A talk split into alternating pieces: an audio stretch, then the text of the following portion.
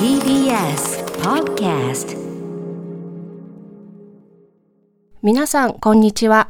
安住紳一郎の日曜天国、アシスタントプロデューサーの大中マリアです。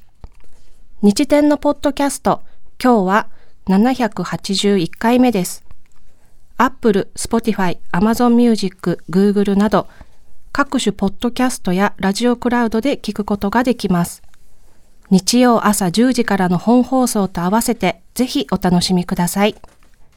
それでは、2月12日放送分、安住紳一郎の日曜天国。今日は番組のオープニングをお聞きください。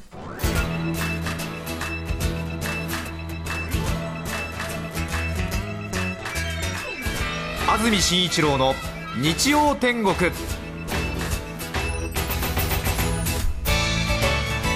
おはようございます。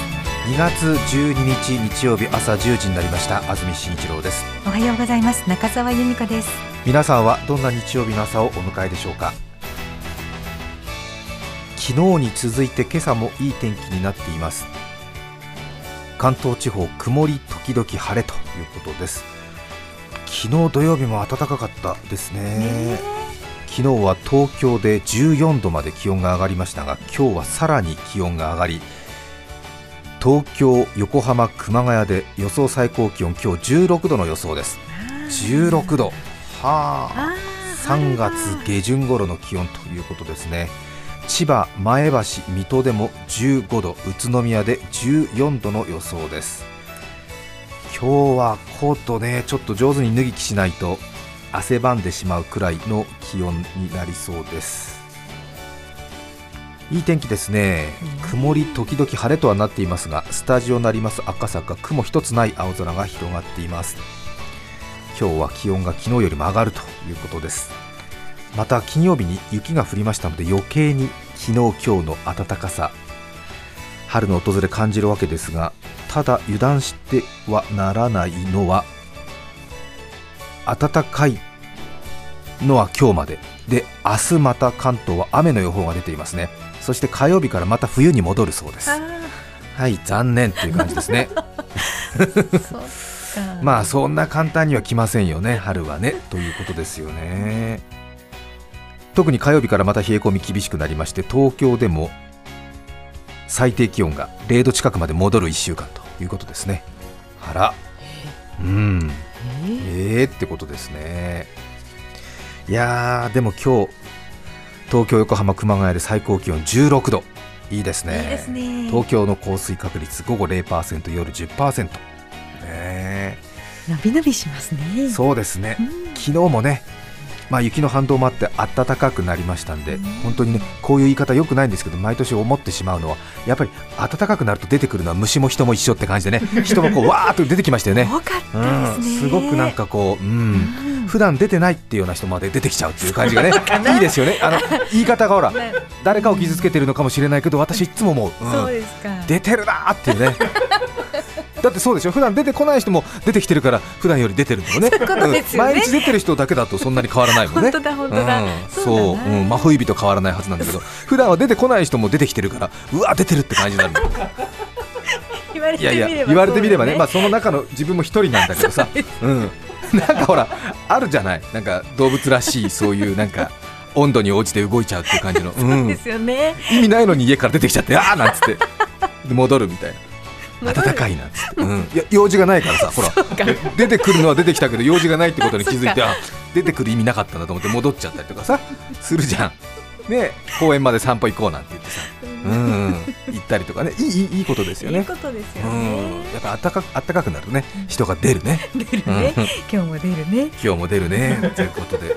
でもやっぱりほら虫とかねこう動物とかがほら春になって出てくる森に出てきたりとかね、するのを見てるとなんかこう地球上に住む一人の一員として嬉しい気持ちになるわけだから、ね。他の動物たちもなんかうわ人が出てるなっていうふうに思ってるかもしれないよね。そっか、うん。そうね、うん。思ってたの出てきたなって。出てるねなんて言って多分ねわかんないけどカラスとかさ鳩とかがさ見ててさ。出てますねなんて。やっぱりなんて気温が14度超えると出ますねなんて言って、うん、シューってねカラスが飛んでなんか。そうかよく見えるでしょうね。よく見えるね、あー出てますねなんて言って、うん、うわーなんて、どうでしたなんて、うん、ちょっと今、俺、錦糸町の方回ってきたけど、出てるなんて言って、出てるねなんて、うん、八重洲口、いつも止まってるとこ止まれなかったわ、うん、つって、こんにちはなんつって、ふーっつって、あ今、私、カラスになった気持ちで喋ってますけど、でもそういう風に見てるだろうね、きっとね。ううん。ん、ねえなんて。失礼しますなんて言って、うん、いいなーなんて言ってね、いくらでもいける。うん、いくらでもいけるよね、なんかね。赤坂御苑は変わらないなここはほら、人が入れないから、よね。うーんなんつって、さすがお目が高いなんて言われてね、カラス仲間にね、なんかね、うん。ここは変わらずいつもの静寂、赤坂御所ですなんて、目の付けどころ。う、うん。ん違うなーなんて言って、目の付けどころがシャープだねなんつって、うんうん、今、カラスの気持ちになって喋り続けてますけど、ごめんなさい。何やってるんだって感じですけど、えでもそう思うよね。そうですね。それから先週第21回全国穴掘り大会の中継をお伝えしましたが結果が出たようです。毎年話を聞いています平井邦治さん率いる埼玉の暁工業なんですけども平井さん当日競技が終わった後のインタビューではかなり謙遜されてましたけれどもねうん。やはりコロナで2年大会がなかったということでだいぶブランクを感じているという話でしたが結果ですね暁工業男子そして女子ともにダブル優勝しているということなんですねおめでとうございますいやなかなかブランクがあったので感覚が戻らないとは言ってましたがやはり戻っていないのは他のチームも一緒ということだったのでしょうかただですね暁工業は A チームと B チーム2チーム出てまして男子ですね。優勝したのが B チームということで平井邦治さん率いる本来の精鋭が揃うチーム A チームは7位だったんですね。ただ B チームが優勝しているということで平井邦治さんによりますとどうも A チームが抽選で引いた場所が他のところと土質が違って途中から粘土に変わったせいで記録が伸びなかったということでやはり土質が良ければ A チームが優勝していたのではないかという分析のようですね。そしてお出かけリポーターがお邪魔しました暁工業の女子チームですが2位となんと1センチの差僅差で優勝を決めているということです。うわ女子チームは平井邦治さんのお姉さん安子さんとそれから邦治さんの姪っ子さんにあたる夏希ちゃん実質上もう2人でチーム動かしてると言っても言い過ぎじゃありませんからね。その他はお出かけリサーチのリポーターだったりするわけなのでまあ素人同然なんですけども。アラフィフだとおっしゃってましたけども安子さん両足つりながら穴掘ってたって言いましたからね。一瞬軽く聞き流してああそうですか大変でしたねって聞き流してしまいましたけど先週。冷静に考えると両足つって穴掘ってるってなかなかなかなかないことですよ。ねすごい。え。ね男子チームの方は1位が暁工業の B チーム。そして2位はやはり水道が強いんですね。鋸南町千葉ですね。鋸南町建設水道課直営部隊。かっこいい名前。ですよね、ええ。直営ってのは何なんだって気になりますけどもね。強そう。強そうですね。建設水道課直営部隊。で3位は平井さんの暁工業の長年のライバルであります愛知県観光業事業協同組合連合会青年部協議会。ねお名前聞きますね。ううん。ん。いやーでも平井邦治さんすごいですねやっぱりね。うん。さすがです。さすがですね。平井さんは大会終了後結果が気になりすぎて自分以外のチームのすべての穴を個人で測り直していた。どうですか？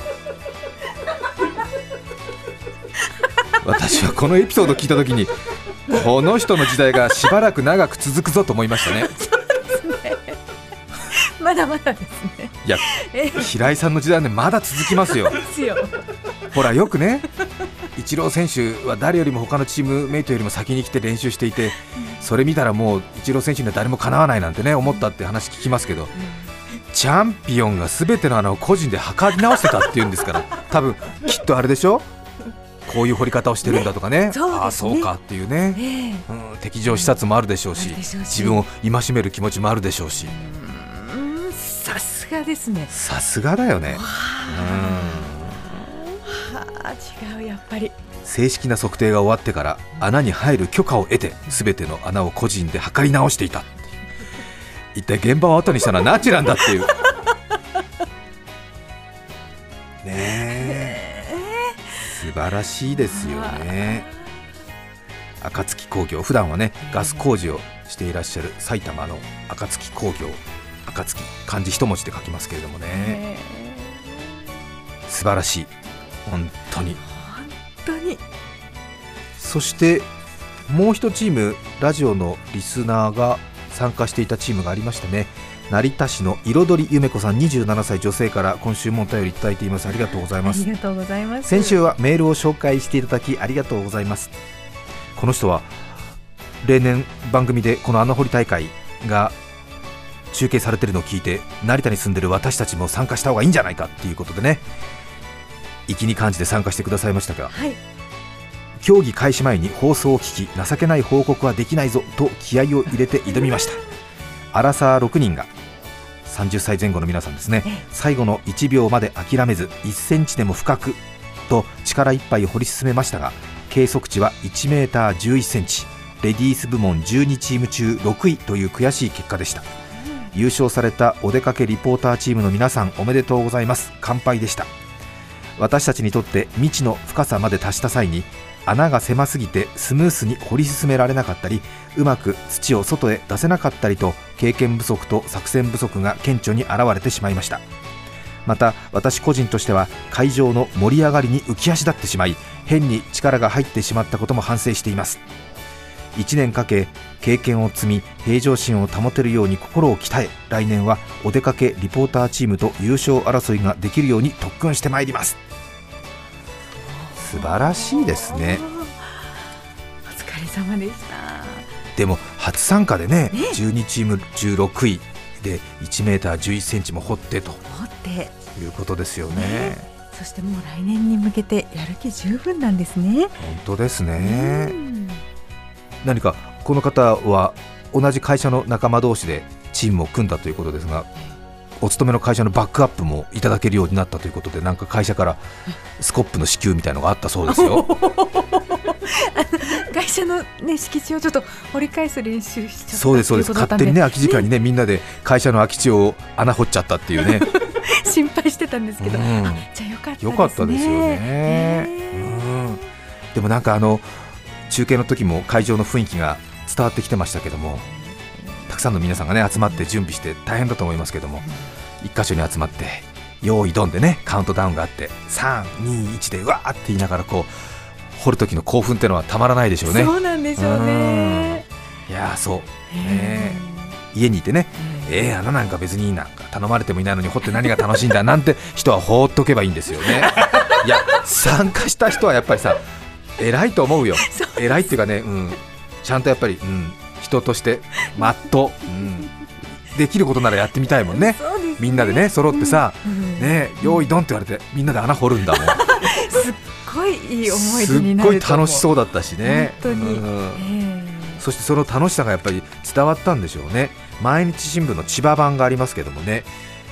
次の日ですかその穴掘り大会の模様がさまざまな新聞記事にもなっていましたけどもええ。毎日新聞の千葉版に一番大きく写真が載っていたのはこの彩りゆめ子さんのチームが穴を掘っている写真でしたよ。お出かけリサーチチームの写真なんか一枚も塗りゃしない。ねなんかこうあるんじゃない？みずみずしさっていうかさ、うん、でもお揃いのお衣装でとってもねあの綺麗でしたよねそのお写真。何かあれですよね。うん。あのー研究機関みたいなところでお勤めなのかな、ねえ。赤いね。ね。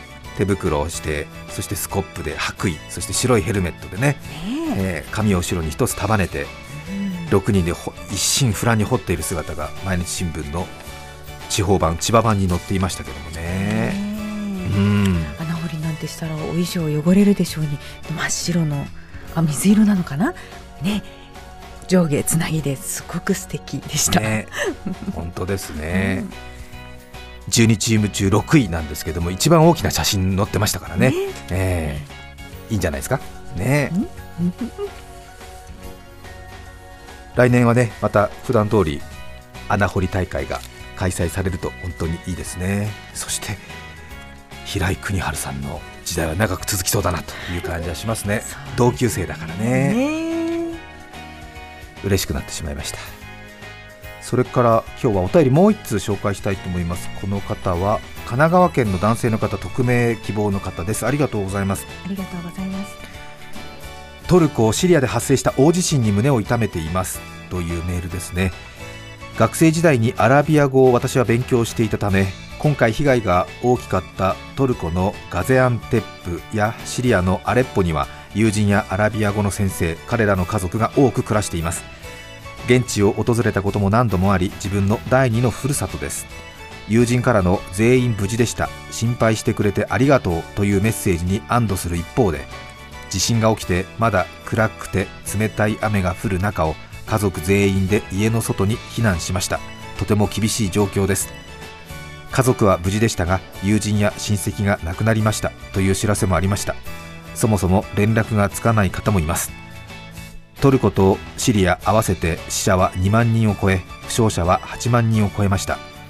またその数字の背後には大切な家族や友人思い出の詰まった家をなくした人がたくさんいることを思うといたたまれなくなります。本当にそうですね。特にシリアの人々は戦争の傷がまだ癒えないところに今回地震に見舞われました。トルコを含め避難先で被災したシリア人も少なくありません。ただの一会社員である私にできることは限られていますが現地の人々の無事を祈り被災した友人や現地の慈善団体へ今だけではなく継続的に義援金を送りたいと考えています。日曜の昼間に暗い話題をすみませんでした。でも少しでも結構です。ラジオをお聞きの皆様もシリアやトルコで困っている人々へ関心を向けていただければ幸いです。という第二のふるさとと思っているという神奈川の匿名希望の男性の方からメールをいただきました。ありがとうございました。ねはい。本当にトルコシリアに困っている人々に関心をね向けている人がラジオを聞いている人では多いと思います。私たちもできることを限られていますがこの方と同じように考えていきたいと思っています。お便りありがとうございました。ありがとうございました。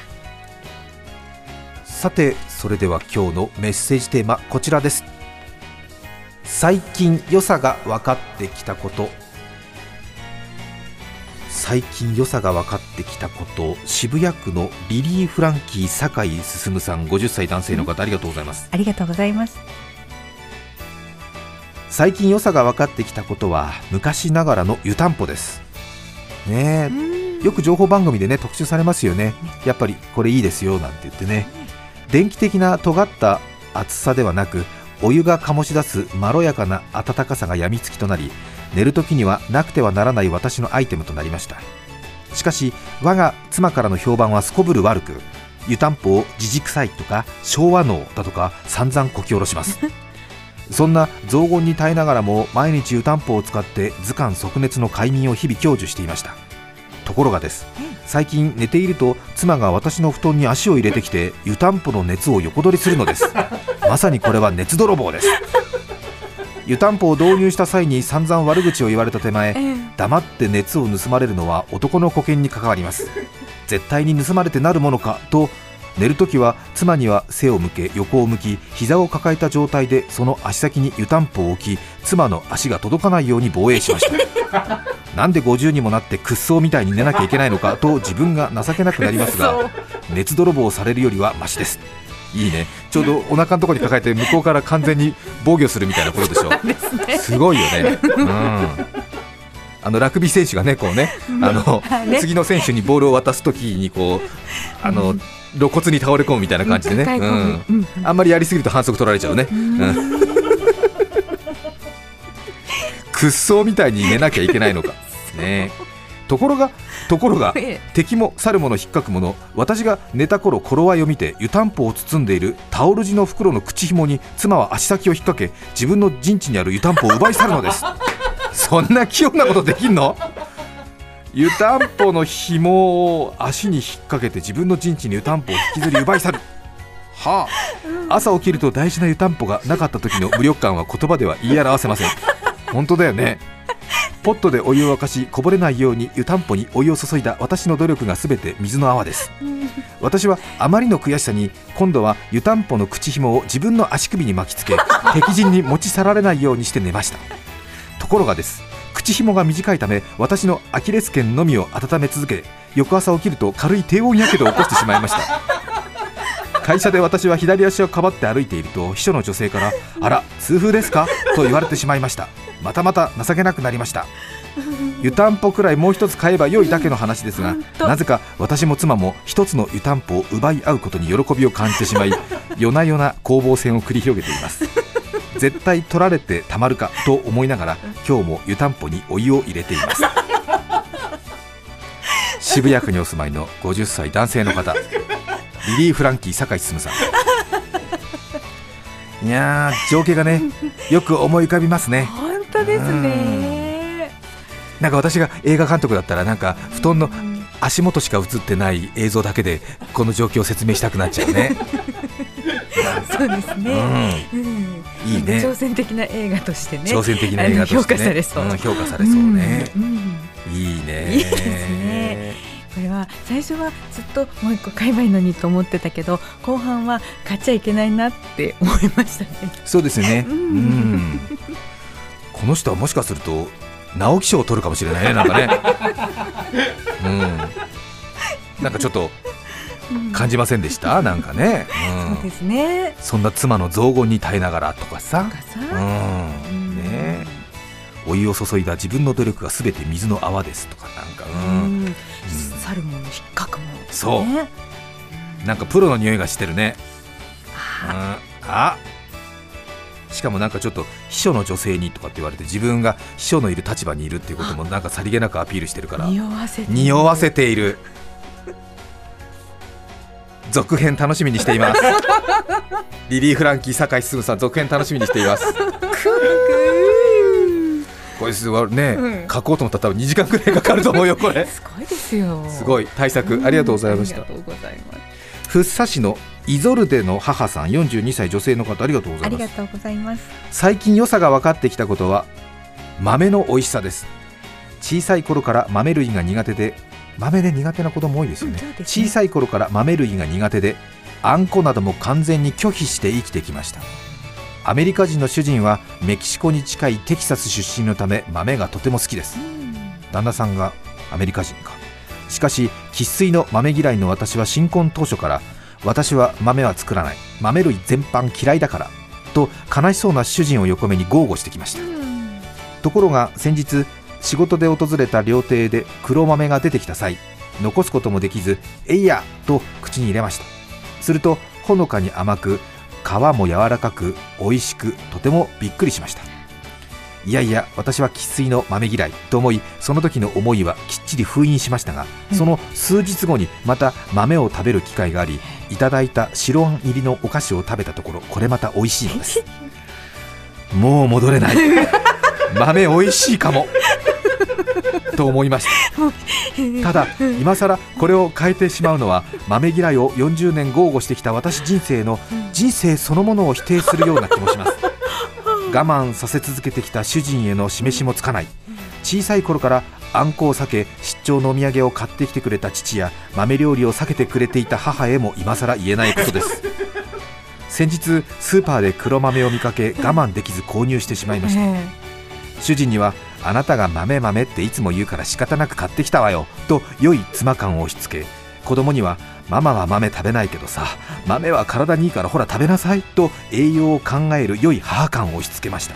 そして家族の見えないところで私はむさぼり食いました。年老いた両親に今更豆が好きとはもう伝えないことにしました。混乱を与えては悲しいのです。ただ今後数十年一緒に暮らすであろう主人や子供たちにはいつ打ち明けるか悩んでいます。まあねなかなか自分をねこうこれまでやってきたことを否定できないっていうね、うんそういうバイアスがかかりますね。そうなんですね。いやーわかります。そうですね。認めた方がいいと思いますけどもね。ね。ただこれも一人の生き方としてね尊重しましょう。ね、うん、いいよもうずーっと豆嫌いって言いながら豆をこそこそ食べる人生がいいんじゃない？そうしますかねわかる。なんか減ってるな。うんなんかね、うん、体にいいから無理やり食べてんだ私なんて言いながらね、うん、そうねそうそうそう。いいと思います。なんか落語の話になるみたいなねことですけどね。この方も文章力高い。そう思いました。何この方。うん。えー、来年芥川賞取っちゃうかもしれない。どっちかっていうとね純文学の方で。2月12日放送分安住紳一郎の日曜天国。それでは今日はこの辺で失礼します。安住紳一郎の日曜天国。運転中の方も多いでしょう。よそ見をしては危ないよ。運転中と婚約中。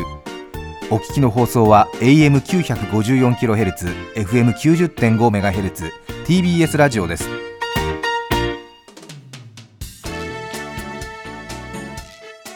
さて来週2月19日の安住紳一郎の日曜天国。メッセージテーマは家族の恥ずかしい話。ゲストは俳優江口のり子さんです。それでは来週も日曜朝10時 TBS ラジオでお会いしましょう。さようなら。TBS Podcast